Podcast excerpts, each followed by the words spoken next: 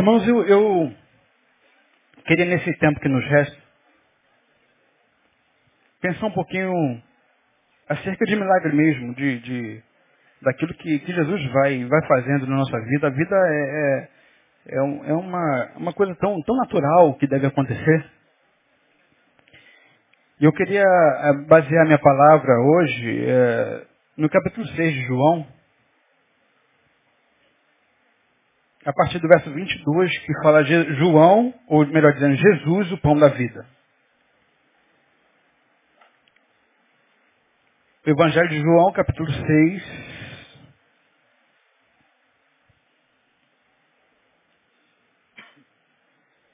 do verso 22 em diante.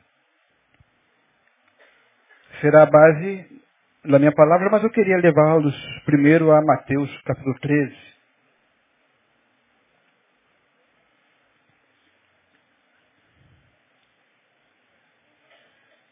Fica limitado, né?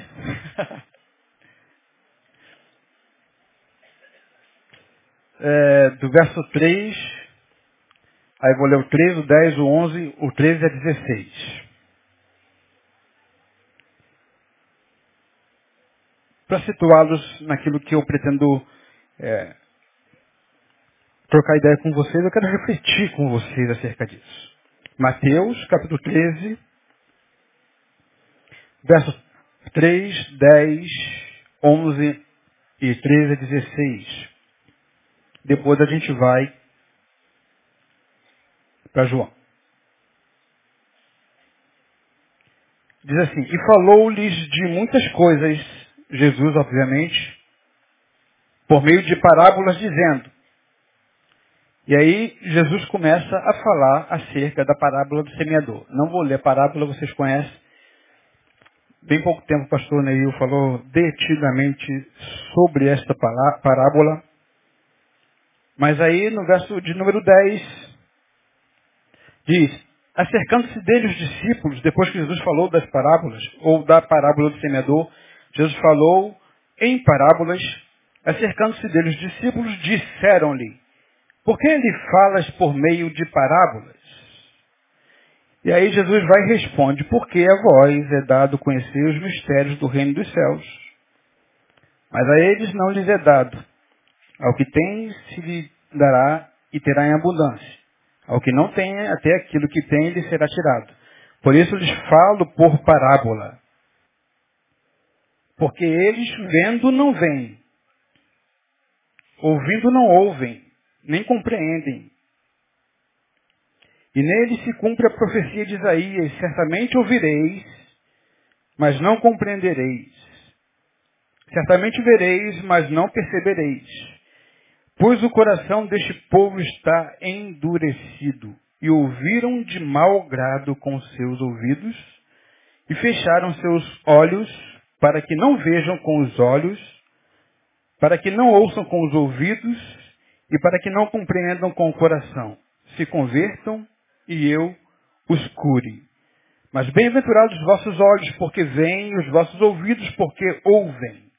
Jesus esclarecendo aos discípulos porque é que ele começou a falar por parábolas. Se a gente parar para analisar e olhar e pesquisar nos livros eh, evangélicos, do- do- dos evangelhos, irmãos, Mateus, Marcos, Lucas principalmente, nós vamos perceber que eh, a parábola do semeador é efetivamente a primeira vez que Jesus fala por parábolas. A gente percebe que eh, Jesus chegava num ambiente, num lugar, e ele falava claramente acerca daquilo que ele queria ensinar. Jesus fazia muitos milagres e Jesus ensinava. Jesus fazia milagre e Jesus fazia sermão. Jesus pregava o sermão. Jesus pregava o reino. Isso foi o ministério de Jesus todo o tempo. Só que dado momento Jesus diz, eu comecei a pregar por parábolas agora porque é, o que eu estou procurando não é somente aqueles que vão poder consumir aquilo que eu estou dando. Isso aqui é uma coisa muito séria porque nem todos aqueles que circuncindavam a Jesus, nem todos aqueles que seguiam a Jesus, efetivamente faziam-no porque de fato queriam o Evangelho para si. Jesus, então, a partir deste momento, começa, dentro de uma perspectiva didática, ele começa a usar as parábolas. E aí, questionado pelos discípulos que a priori também não entendiam as, as parábolas, Jesus explica então, isso aqui está acontecendo agora porque eles receberam aquilo que eu tinha para dá-los de mau grado. Quem sabe talvez dentro de uma perspectiva do que aconteceu no ministério de Jesus, a Bíblia não diz isso, mas eu me sinto livre para pensar assim. Chegou algum momento que talvez eles não quisessem ouvir o sermão de Jesus. É bem possível que chegou um momento onde Jesus queria sentar, como fazia eventualmente, e ensinava, e pregava. É bem possível que chegou um tempo, um momento, quem sabe do culto ou da existência, onde tinha tanta gente o procurando, o cercando, querendo que ele fizesse o um milagre, que Jesus é, talvez tenha se recusado a fazer o milagre naquele momento, porque o mais importante para Jesus não era o milagre que ele ia fazer, mas era aquilo que ele ia ensinar como boas novas. E aí, você imaginar alguém querendo receber o milagre, querendo que fosse curado talvez a sua cegueira, talvez a sua coxidão, talvez a tua sequidão de mão, talvez um, um, uma boca torta, um, um, ouvido tapado, seja lá o que tenha sido, irmãos. Acontece que muitas vezes, quando nós somos contrariados em função daquilo que a gente espera acontecer e não acontece, o nosso coração se enche de, de, de desagravo. E aí Jesus começa então, a, é, então, ok. A partir de agora, o que eu for ensinar para determinado tipo de povo vai ser por parábolas. Porque a maioria deles vai ouvir, vai ver e não vai perceber, não vai, não vai entender. De modo que Jesus coloca então no novo patamar aqueles que estariam à sua volta. Pedro, Paulo entendendo isso em 1 Coríntios capítulo 2, 12 a 15, ele vai dizer o seguinte, as coisas espirituais só podem ser entendidas pelo Espírito em nós. Ele diz mais, o homem natural não pode discernir as coisas espirituais. E os homens que são espirituais discernem tudo de ninguém é discernido. De modo que a capacidade de discernimento a cada um de nós é dado pelo Espírito que habita em nós, irmãos. Consegue entender o que eu digo? O homem natural não consegue discernir nada de Deus. O homem natural, esses homens estavam ouvindo a parábola, o que, que esse cara está falando agora? E o semeador saiu a semear e botou a semente, caiu na espinho, caiu no, é, no, meio das pedras, caiu não sei aonde, caiu ao lado. E o que, que esse cara está falando? Não estou conseguindo entender mais nada. O que Jesus está chamando a atenção, portanto, é o seguinte. Hoje, naquele tempo não, mas hoje vocês têm o Espírito Santo dentro de vocês. Amém? Tem, irmãos? Tem aí? Está aí dentro de você? A promessa de Jesus não era essa? enviaria o Espírito Santo, o Consolador, aquele que ensinaria, aquele que consolaria, aquele que mostraria o caminho. Então, o, o que eu peço para vocês é que peçam ao Espírito que, nesta manhã, em nome de Jesus, possa quebrantar o teu coração, preparar o teu coração para aquilo que Ele hoje quer ministrar a você. Espírito Santo, peça ao Espírito Santo, Senhor, eu quero ouvir muito mais além do que palavras. Eu quero discernir a tua palavra e fazer de mim uma nova criatura, uma pessoa que, que viva abundantemente, uma pessoa que viva na tua verdade, no teu evangelho. Porque, infelizmente, queridos, a gente não pode se iludir. A começar pela parábola do, do semeador, perceba que existem quatro tipos de terrenos que se é lançado a semente. Existe uh, os pedregais, Existem os espinhos à beira do caminho, existe a terra boa. Grosso modo, estatisticamente falando, você olha e você percebe logo que a possibilidade de a semente dar certo e produzir frutos nada mais é do que 25%, irmão. Simples.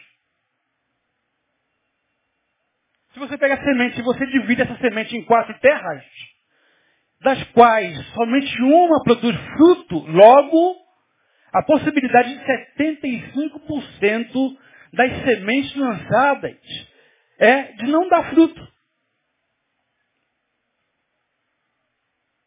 Deus não trabalha com todo, vocês ouvem isso aqui quase que todo domingo. De modo que o que eu vou pregar também hoje não será para todos. Inevitavelmente é assim que acontece. Então o que eu digo para vocês é peçam ao Espírito para que o teu coração seja terra fértil. E que ele te capacite a entender as possíveis parábolas que serão pregadas. A gente percebe, portanto, que esse texto de João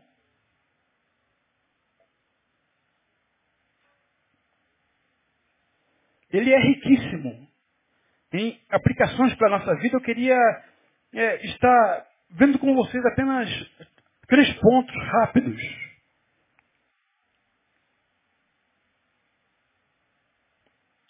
No verso número 26, o negócio começa aí, João 20, é, 22 até o 69. Não vou ler todo o texto que é extenso, mas vocês ah, podem fazer isso em casa. Como obrigação nossa é fazer isso em casa. Né, estar com intimidade com a palavra de Deus. Do 22 ao 69, Existem, existem muitas aplicações na vida, muito, existem muitos aprendizados a, a, a, serem retirados daqui. Mas o que me chama a atenção, logo no, no verso número 26, é o que de fato a gente veio fazer nesse lugar.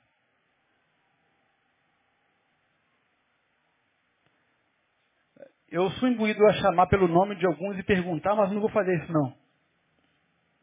De modo que a pergunta fica generalizada. O que você vem fazer aqui? Faz a gente pensar acerca disso, me chama a atenção, portanto, que nossa motivação ela é conhecida por aquilo a quem viemos adorar. No, no verso número 26, irmãos, diz assim, ó. Em verdade, em verdade vos digo que me buscais, não pelos sinais miraculosos que vistes, mas porque comeste do pão e vos fartasteis. Jesus está chamando à tona uma realidade que é, é qual o contexto desse texto? Jesus tinha operado a multiplicação dos pães. Aqueles camaradas que estavam seguindo foram surpreendidos com a multiplicação dos pães. E aí se fartaram e sobraram cestos, beleza, legal. Mas, dado o momento, Jesus se retira. E aqueles camaradas ficaram atônitos. Pô, o cara, o cara é fera mesmo, nunca esperava isso. Vi ele curar coxo, vi ele curar cegos, eu vi é, morto ser ressuscitado. Todavia, cara, pão. Quero estar com esse camarada o tempo todo, quero ele perto de mim. Porque nunca mais eu vou ter fome. O cara sendo, não não vou precisar gastar nenhum vintém do meu bolso para comer. O cara deu pão. O cara fartou a gente. E eles ficaram muito admirados, irmãos. E aí procura daqui, procura dali, procura daqui, procura dali, descobriram que Jesus pegou um barco e foi para o outro lado. E aí quando eles descobrem isso, eles pegam, olham um barco, pegam um barco e vão para o outro lado da casa de Jesus. Quando eles chegaram lá e veem Jesus, ai que bom, caramba, aquele que vai saciar a nossa necessidade está aqui, chegamos novamente. Ele tem tudo para a gente. Ele tem todo conforto para a gente. Ele tem tudo que a gente precisa para viver e viver com tranquilidade. E aí quando eles vão abordar, vão interpelar Jesus, Jesus entendendo o coração diz, vocês não vieram aqui por causa da palavra que eu tenho para dar a vocês. Vocês vieram aqui por causa do pão que eu dei.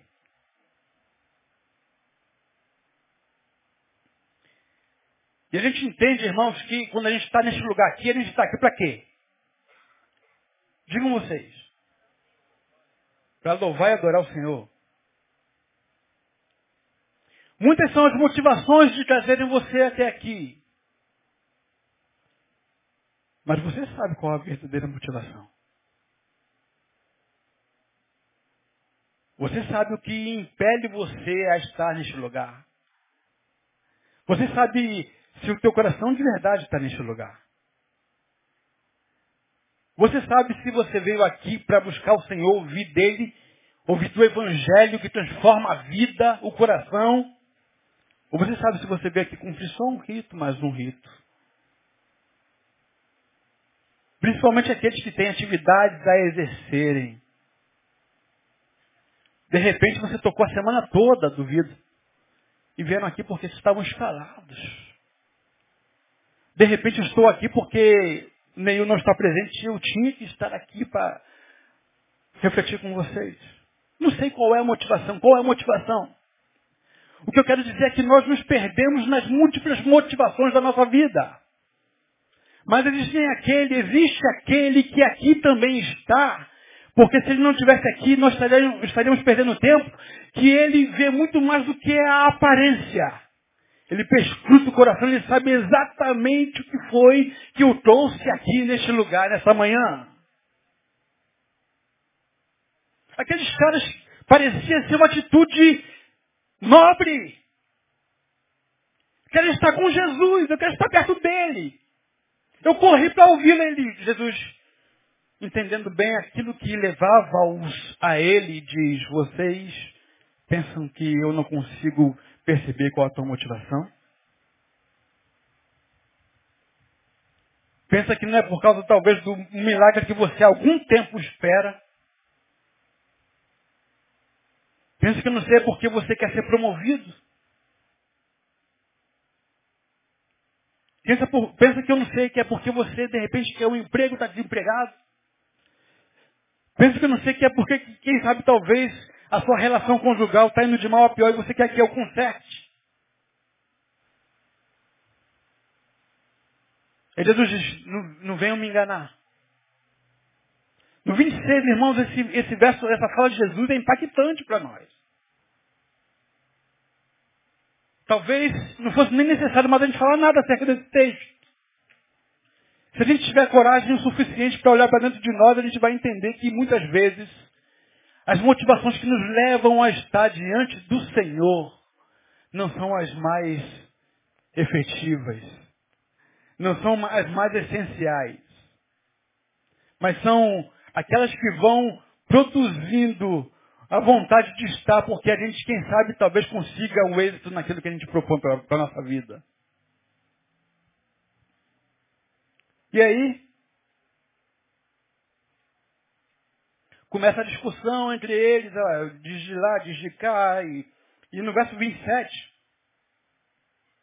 Jesus começa a falar de promessas. Ele diz assim, um pouquinho antes, em verdade, em verdade vos digo que me buscais não pelos sinais miraculosos que viste, mas porque comeste do pão, vos fartaste. 27. Trabalhar, trabalhai não pela comida que perece, mas pela comida que permanece para a vida eterna, a qual o Filho do Homem vos dará, porque Deus, o Pai, o marcou com o seu selo. Jesus está falando aqui, portanto, agora, acerca de uma história que os acompanhava há muito tempo, irmãos. Nós não estamos soltos no espaço, nós temos uma história, nós temos um contexto, nós temos um lastro, que nos segue, que faz parte da nossa vivência, da nossa existência. E Jesus está trazendo à tona uma história que para eles era muito importante. Jesus está falando daquilo que aconteceu lá no deserto, na saída do povo do Egito. É Jesus falando assim, eles comeram. Mas agora eu digo para vocês, trabalhar não pela comida que perece, mas pela comida que permanece. Porque Deus, o Pai, o marcou com o seu selo, com a sua marca, com a sua promessa. Jesus está falando de promessa. Todos nós temos promessa da parte de Deus, amados. Amém ou não amém? Você tem promessa da parte de Deus? Acerca da sua vida, acerca de você? Tem promessa? Jesus está falando aqui, ó, o selo, Deus, o Pai, marcou com o selo da promessa. Nós temos uma promessa acerca de nós. Todos nós entendemos que temos uma promessa. Todavia, o que fica aqui para mim e que eu pergunto para vocês é qual a promessa que você julga ter da parte dele? Quando a gente fala de promessa, o que a nossa mente, o que a nossa consciência A nossa existência nos leva a pensar, irmãos. Quando nós falamos de promessa, será que o nosso ser não é imbuído, não é levado a pensar a priori, prioritariamente nas coisas que são perecíveis ou não? Nas coisas que são materiais. Qual é a promessa, irmão? Deus prometeu para mim, Deus prometeu o quê? Deus prometeu para mim que vou ter a casa própria. Deus prometeu para mim, prometeu o quê, irmão? Sempre voltado para quê? Vocês têm coragem de admitir isso?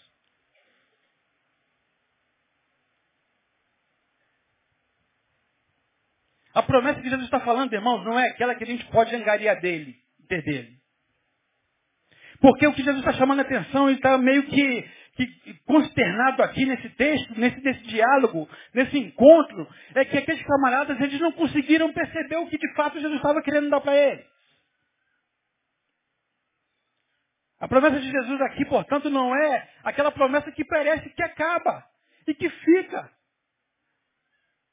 e que volta a ter necessidade novamente. Jesus está falando de algo muito mais profundo, mais transcendente. Todos nós afirmamos que Deus prometeu alguma coisa para a gente, ok, mas olha para a promessa que ele te diz que tem dele. Jesus está fazendo uma alusão ao maná, irmãos, e o maná nada mais era do que alguma coisa que era temporária, passageira. Era alguma coisa que, que, que perecia. A promessa de Jesus que ele fala aqui está com o selo da promessa. Ele está dizendo o seguinte: você é muito maior do que aquilo que você tem em instâncias.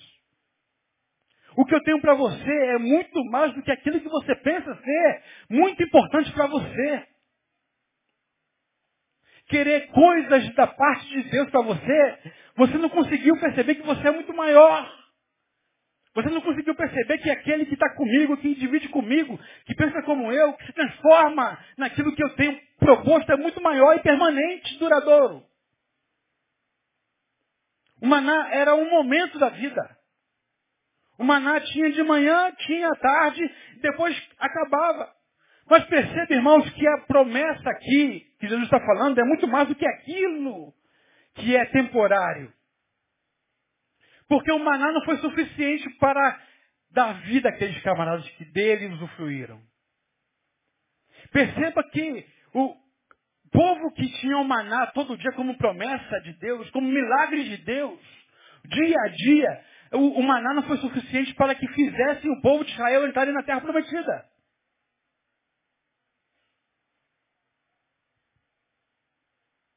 O que Portanto, pressupõe que muitas vezes aquilo que a gente vai angariando de Deus não passa de algo esporádico.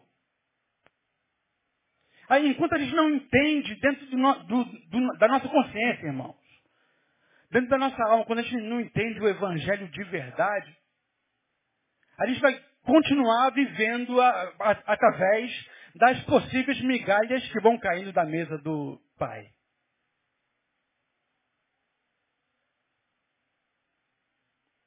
Jesus está falando de uma promessa muito mais efetiva. Jesus diz, vocês têm a promessa, e a promessa se cumpriu com o sangue do Cordeiro derramado na cruz do Calvário. O sangue derramado é o cumprimento da promessa em nós. Entendem isso, irmãos? O sangue do Cordeiro, portanto, é aquele que vai, a partir de agora, fazer de nós Pessoas que amarão ao Senhor, tendo ou não da parte dele. Ter, angariar, conquistar. A partir do momento que nós temos Jesus como essência na nossa vida, passou a ser em segundo plano, irmãos. É isso que ele está ensinando para esse, esses camaradas aqui. Essa discussão, mas o pai, mas, não, mas como que pode o maná cair, o Moisés é maior do que você? Não, não, não, vocês não conseguiram entender. Vocês não estão entendendo o que eu estou efetivamente dando para vocês. Efésios 1, 12 vai dizer que foi pelo sangue derramado. Nós fomos comprados, lavados, justificados, transformados.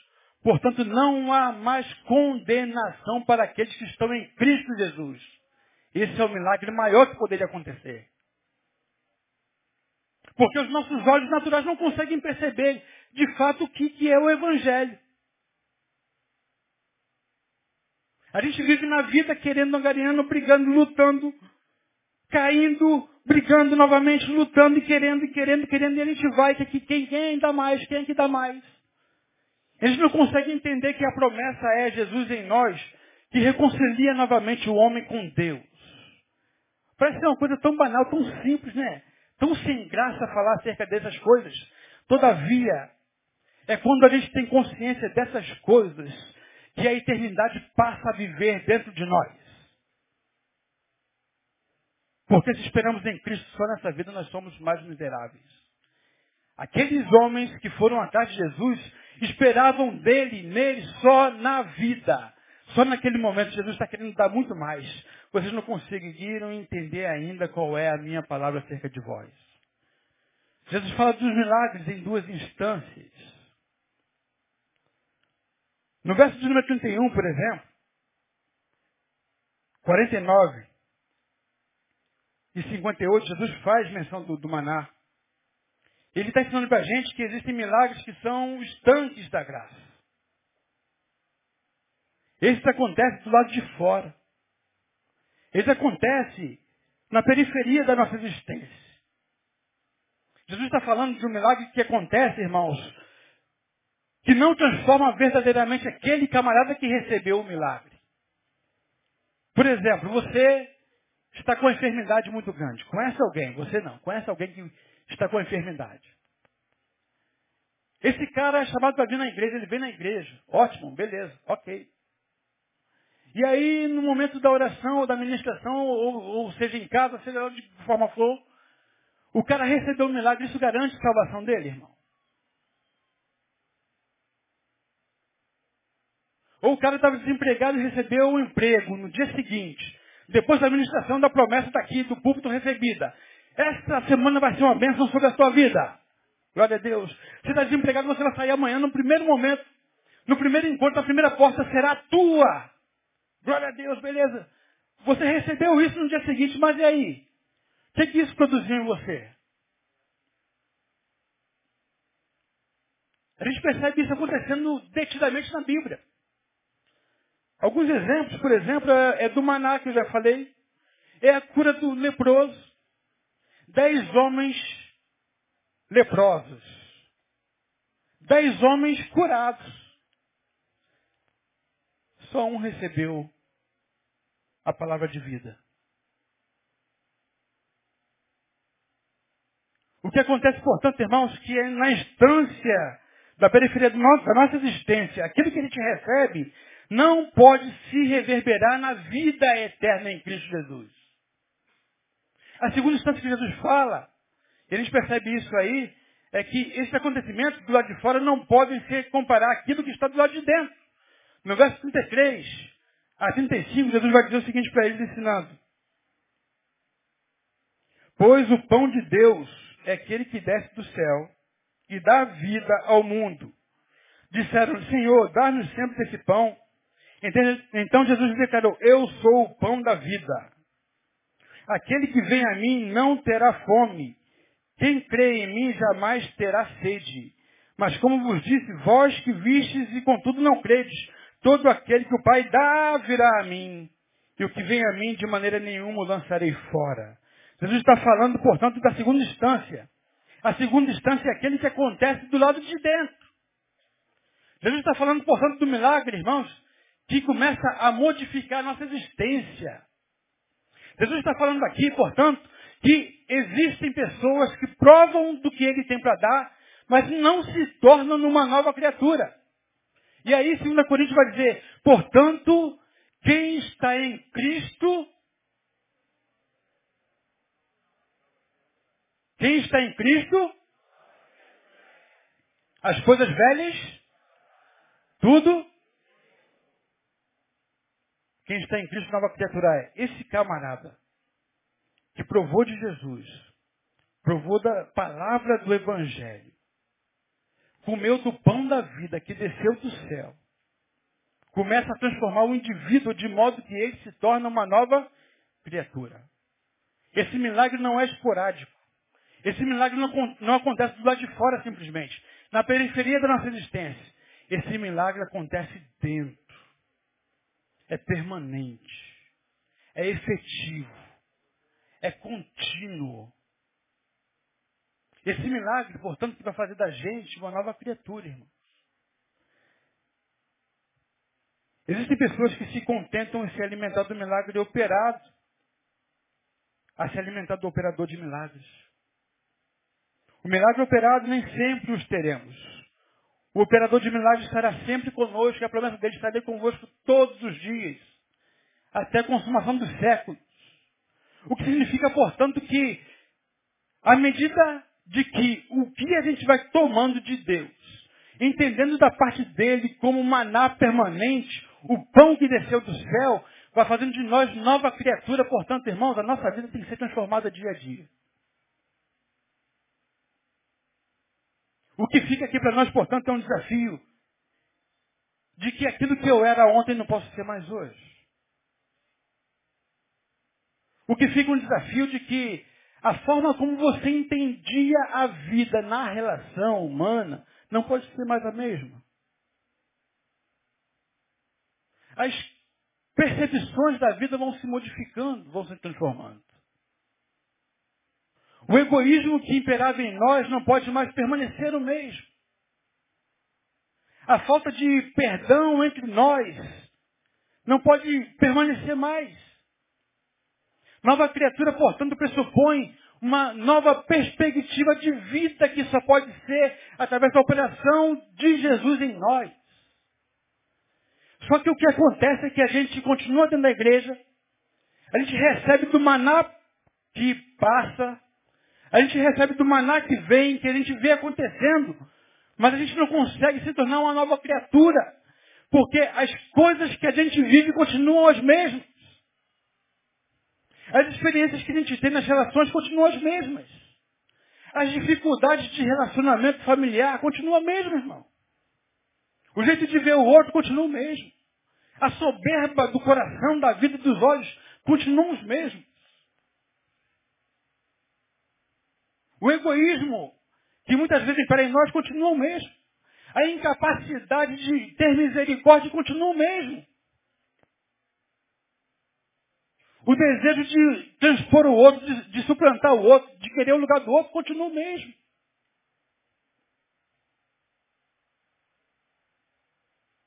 Parece que é uma coisa tão óbvia para a gente, porque isso deixou de ser pensado, isso deixou de ser refletido.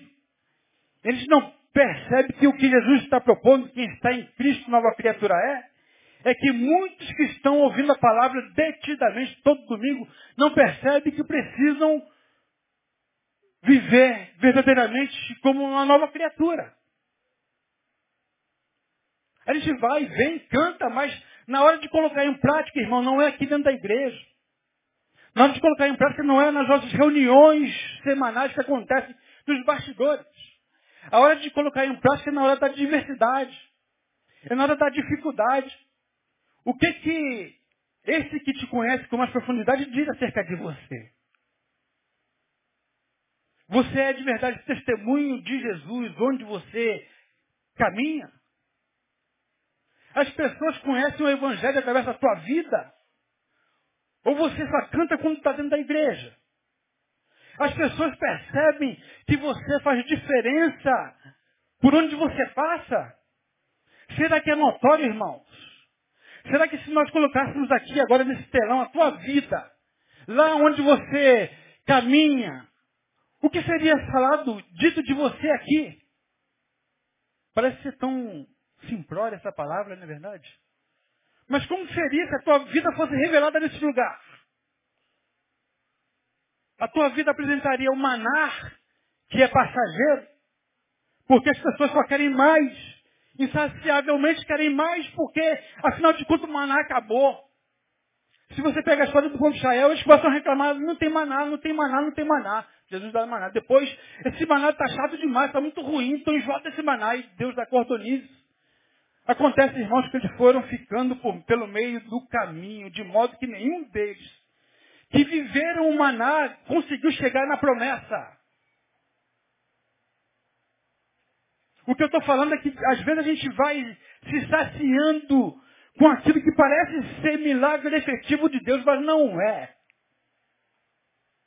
Estar nesse lugar ouvindo a palavra de Deus todo domingo não significa que a gente tem vida em nós. Significa só que aquilo que Deus vai dando na periferia vai saciando o nosso ser. Porque o que de fato determina maná de Deus, aquele, daquele que desceu do céu, que transforma a minha vida, é aquilo que eu vou me tornando no caminho. É aquilo que vai transformando a minha vida de modo que aqueles que estão ao meu redor sabem de verdade que houve transformação na minha vida. E como que é a tua vida? É a mesma coisa? Você acorda de manhã, vai trabalhar, volta, não mudou a vida de ninguém. Não estou falando de falar de Jesus, não. É através da tua vida ser um testemunho. Não mudou a vida de ninguém. Ninguém sabe de uma nova possibilidade em Jesus, porque a tua vida não fala. É isso que Jesus está falando aqui para esses camaradas. Eu não estou disposto a dar um maná que perece, não. A minha proposta para vocês é na essência. Não é aquilo que parece ser, mas é aquilo que vai produzindo dentro para fora. É, são, são essas coisas mesmo aí, que estão todas elas emaranhadas dentro de você, que você não sabe nem por onde começar. É isso que eu estou querendo mudar. O que eu vou dando para vocês é exatamente a transformação que vai mudando a tua existência. O teu ser é de dentro para fora, do teu coração, da tua mente, da tua essência, da tua alma. A proposta de Jesus é essa. Quem está em Cristo, nova criatura é, isso aqui virou banal na nossa boca. As coisas velhas já passaram. Ou seja, nós temos uma nova postura em Cristo. Porque tudo se faz novo a partir dele, nele. Para ele são todas as coisas. Desculpa, irmãos, mas foi isso que Deus colocou no meu coração. Uma reflexão que você vai pensar. Só vai entender pelo Espírito no teu coração. Porque a proporção que os evangelhos crescem, o mundo não muda, piora. Não tem como entender isso, irmão. Não tem como entender isso. Não dá para entender. Isso me envergonha. Isso me desafia. Que Deus é esse? que alguém diz servir, seguir, mas a vida não muda. Piora. As falcatruas aumentam. Os dissabores da vida aumentam. As amarguras aumentam. As crises existenciais aumentam cada vez mais. Tudo piora, como que pode? A reflexão que fica, será que de fato a gente está comendo do maná que perece ou do maná que dá vida eterna. O que está acontecendo com esse maná, com o pão que desceu do céu? Jesus vai desafiando esses camaradas nesse texto aí de, João 6, e ele vai falando, os caras não estão entendendo nada. Que negócio maluco é esse aí? Tá, tá, tá doido esse cara? Nós comemos do maná que vem do céu. Eu, eu também desci do céu. Eu sou aquele que era Deus, mas não usurpou ser igual a Deus. Eu sou aquele que fui caindo, fui diminuindo, me tornei homem, e de homem o pior dos homens, e morri a pior morte. Jesus está falando da necessidade de a gente começar a olhar para dentro de nós e perceber que cada um que cuida ser melhor do que o outro está completamente equivocado. Cada um considera o outro superior a si mesmo. Isso vai te dando a capacidade de, de, de, de dissensão, irmãos vai diminuindo a capacidade de dissensão, porque a gente agora tem uma nova perspectiva de vida. Caraca, o Senhor vai ser glorificado na minha vida, eu vou amar esse irmão. Não tem nada para me dar.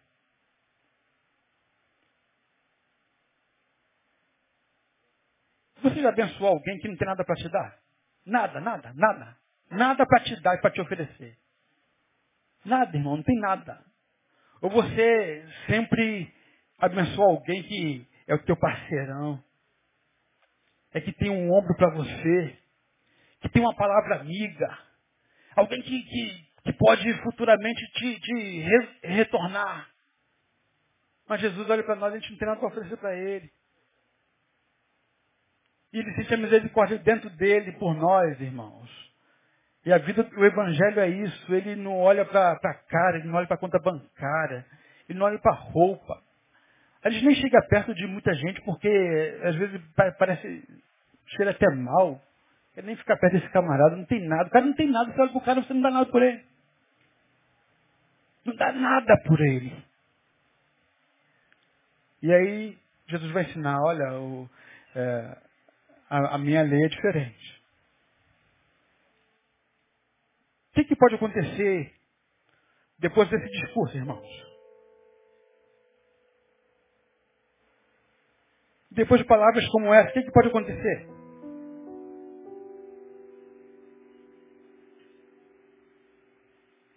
Simples. Assim como Jesus fez naquele dia, faz hoje comigo e com você. Jesus desafia você a uma tomada de decisão.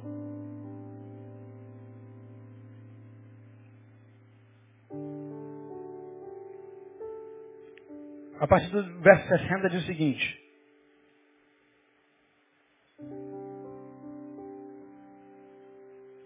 Muitos de seus discípulos, ouvindo isto, disseram, dura esse discurso. Quem pode ouvir? Compreendendo que seus discípulos murmuravam a respeito disso, Jesus lhes disse, isso vos escandaliza? O que aconteceria então se visses o Filho do Homem subir para onde primeiro estava? O Espírito é que vivifica, a carne para nada serve. As palavras que eu vos disse são Espírito e vida. Mas alguns de vós não creem. Endureceram os seus corações para não ouvirem a palavra de vida. A palavra que desafia. A palavra que muda a tua essência. Não quiseram ouvir. Mas Jesus continua dizendo, pois Jesus sabia desde o princípio quais eram os que não criam e quem o trairia. É por isso que eu vos disse que ninguém pode vir a mim se pelo Pai não lhe for concedido. A partir de então, muitos dos discípulos voltaram atrás e já não andavam com ele.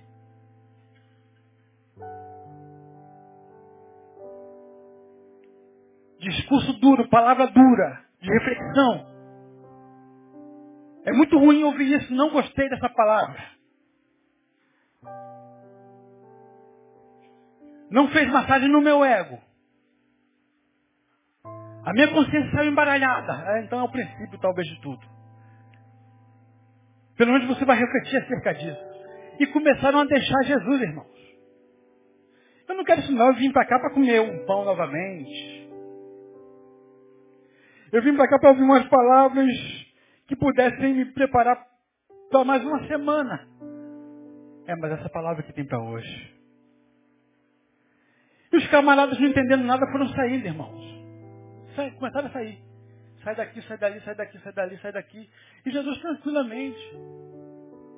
Meu compromisso é com a verdade do Evangelho. Não estou preocupado com o que eles vão dizer. Não estou preocupado com o que eles vão achar. Mas essa é a palavra de vida. E foram saindo, e aí Jesus olha para os discípulos e diz o seguinte: O que, que vocês querem? Vocês estão ainda aí? Que susto! Vocês não ficaram? Aí Pedro diz, Senhor, para onde iremos nós? Só tu tens palavra de vida eterna.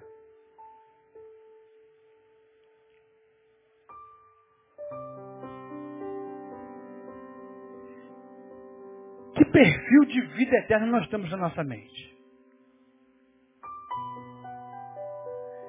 Será que isso cabe na nossa mente nos dias de hoje? Cabe, irmãos. Porque a promessa de Jesus é não vos deixarei órfão. Sabe de uma coisa, eu vou deixar vocês aqui. Mas a promessa é, eu vou para o Pai. E vou preparar lá morada para vocês também. E digo mais, se eu for preparar morada, voltarei outra vez e vos levarei comigo, para que onde eu estiver, estejais vós também. A promessa é morada. Porém, na vida terrena, irmão. Se esperamos em Cristo nessa vida, somos mais miseráveis dos homens, mas a nossa expectativa de vida, de existência, só é nessa vida terrena. O que a gente planta no nosso dia a dia, irmãos, é para angariar aqui e agora. Óbvio que gente não deve estar pensando no céu. Enquanto a gente pensa no céu, a gente vive aqui. E vive muito bem, ajudando a transformar outras vidas. Porque nós somos os pregadores do Evangelho. Amém? Ok. Mas a gente não tem que perder a percepção daquilo para o qual nós fomos chamados. Nos reconciliou com Deus. A relação que estava estremecida, cortada, foi novamente religada em Jesus. A gente não quer mais esse tipo de palavra, irmão. Nos incomoda esse tipo de palavra, irmão. Jesus prometeu que ele ia voltar para buscar a gente. Tem lugar para você. Tem lugar para você. E ele desafia. Tomar decisão. O que, que você quer? Vou embora não? Aí Pedro diz, Senhor, só tu tens palavra de vida eterna.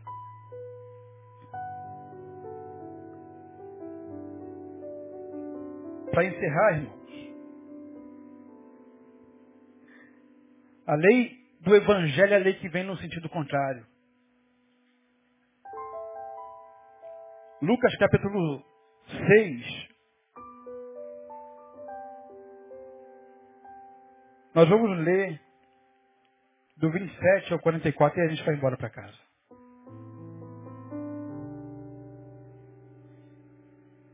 É uma lei que o mundo não consegue viver lá, naturalmente. É muito difícil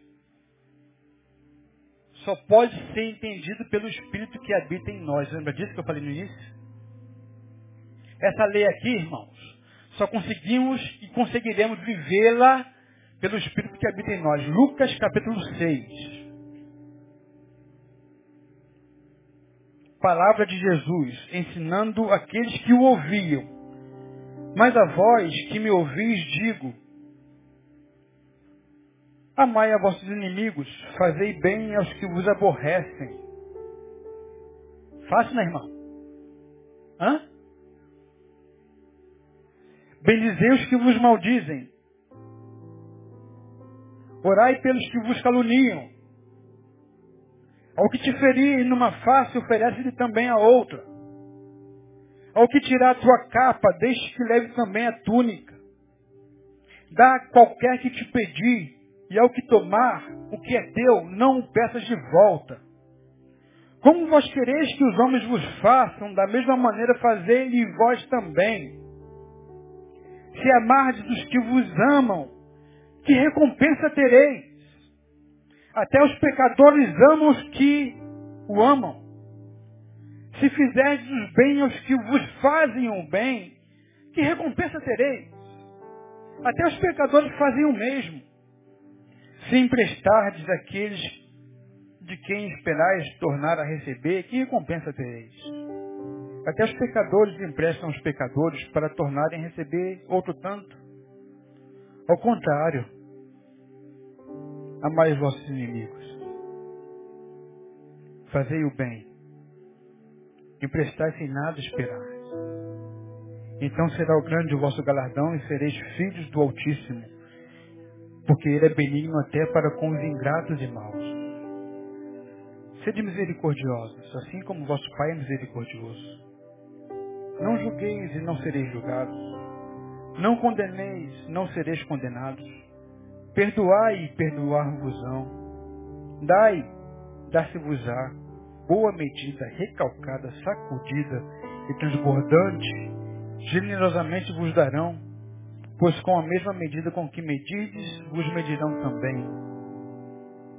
Aí diz, pode o cego guiar o cego? Não cairão ambos na cova? O discípulo não é superior ao seu mestre, mas todo aquele que for bem instruído será como seu mestre. Porque olhar, olhas para o cisco que está no olho do teu irmão, não reparas na cave que está no teu próprio olho. Ou como pode dizer a teu irmão, irmão, deixa-me tirar o cisco que está no teu olho, não vendo tu mesmo a cave que está no teu olho. Hipócrita. Primeiro tira a trave do teu olho e então verás bem para tirar o cisco que está no olho do teu irmão. Não há boa árvore que dê mau fruto, nem má árvore que dê fruto bom. Cada árvore é conhecida pelo seu próprio fruto.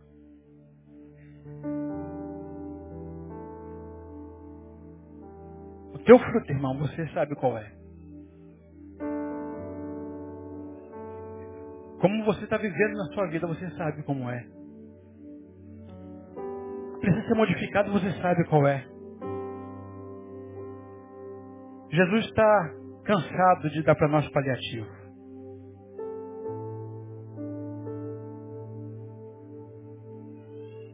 Uma xilocaína aqui, outra ali. Está com dor de dente? Põe xilocaína, que resolve.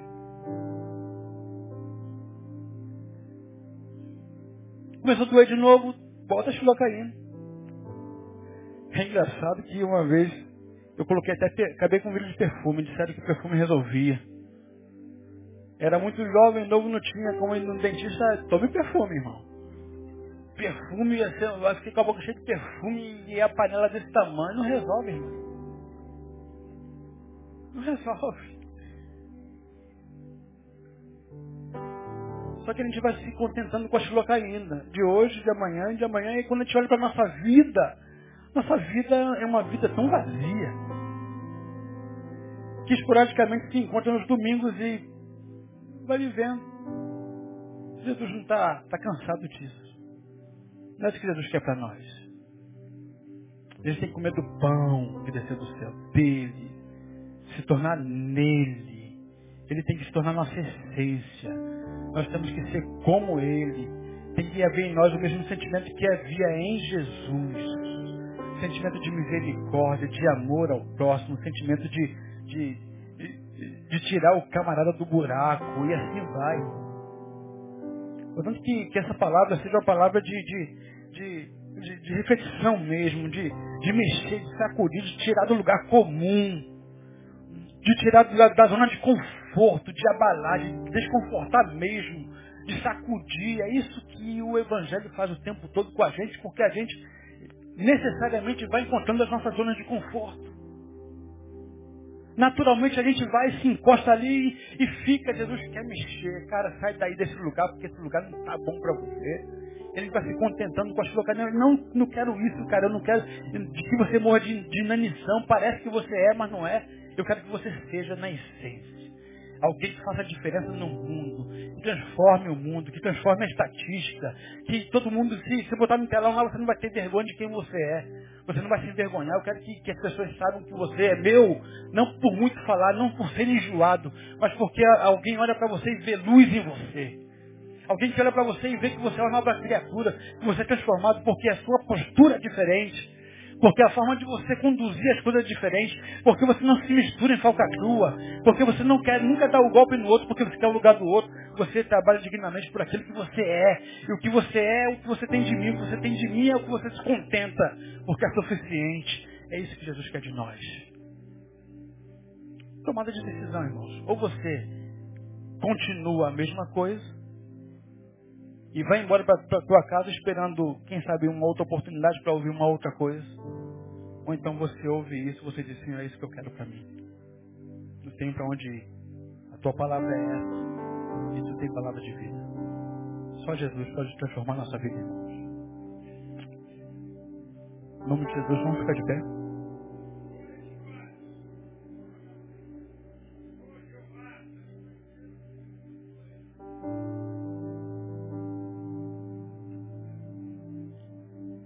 Meu coração será sempre teu.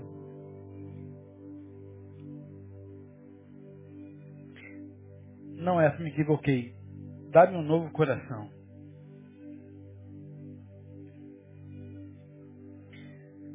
Pede para Deus olhar para você agora.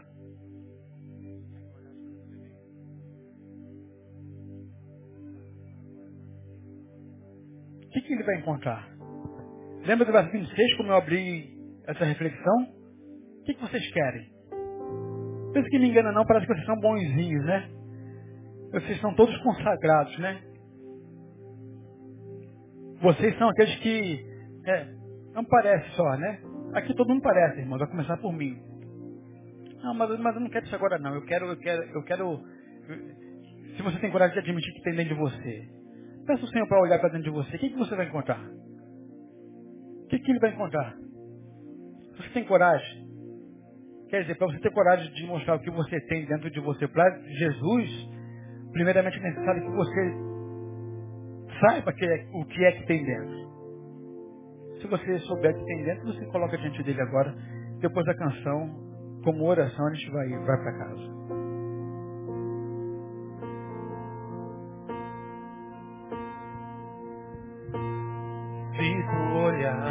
Senhor, para dentro de mim, nada encontrarás de bom.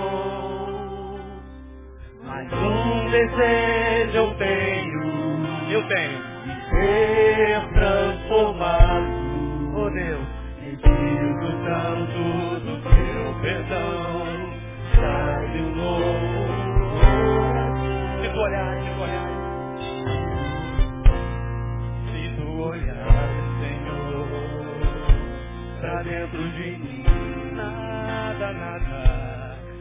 nada